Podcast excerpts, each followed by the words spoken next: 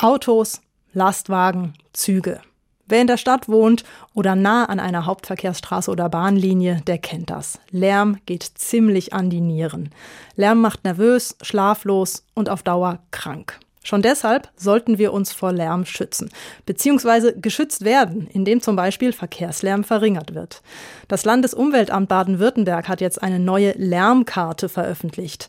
Die gibt einen Überblick, wo es bei uns zu laut ist. Die Bilanz ist ernüchternd. 1,4 Millionen Menschen sind in Baden-Württemberg von Straßenlärm betroffen. Dreimal mehr als noch 2017, als die letzte Lärmkarte gemacht wurde. Man könnte also meinen, unser Lärmproblem in Baden-Württemberg hat sich dramatisch verschlechtert.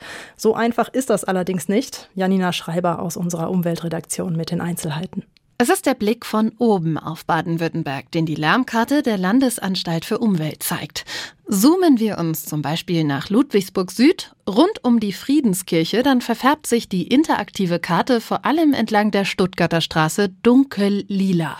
Bedeutet, hier sind viele Menschen von einer Lärmbelastung betroffen, die mindestens 75 Dezibel beträgt. So laut sind Autos, Lastwagen und Motorräder.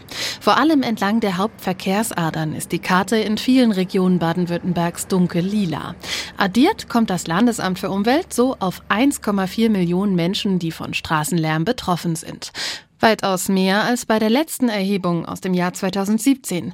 Ballungsräume wie Stuttgart, Ulm oder Karlsruhe sind da übrigens noch gar nicht mit einberechnet und deshalb auf der Karte grau hinterlegt. Denn die entwerfen ihre eigenen Lärmkarten. Doch ob sich das Lärmproblem verschlimmert hat, lässt sich nur schwer vergleichen, wie das LUBW betont. Denn diesmal hat das Amt zum ersten Mal eine neue Berechnungsgrundlage benutzt.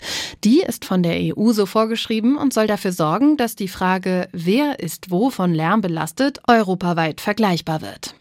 Dadurch wird jetzt detaillierter berechnet als vorher. Roll- und Motorengeräusche von Fahrzeugen gehen mit unterschiedlicher Lautstärke in die Rechnung ein.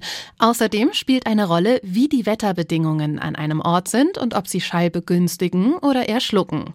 Dadurch liegt es nahe, dass die Statistik mehr Menschen als belastet ausgibt als vorher. Und zum ersten Mal ist so auf dieser Basis auch ersichtlich, was der Lärm mit uns macht. In Ludwigsburg zum Beispiel leiden 970 Menschen an starken Schlafstörungen durch den Lärm. Grund genug, gegenzusteuern. Auf Basis der Lärmkarte sollen das nun auch die Kommunen tun.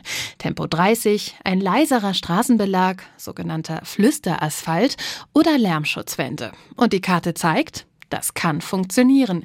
Überall da, wo Lärmschutzwände schon bestehen, ist es zumindest leiser. Zum Beispiel in Kornwestheim, nördlich von Stuttgart oder in Tuttlingen.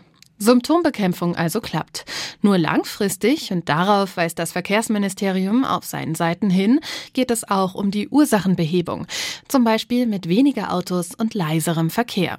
Das hilft nebenbei auch noch dem Klima.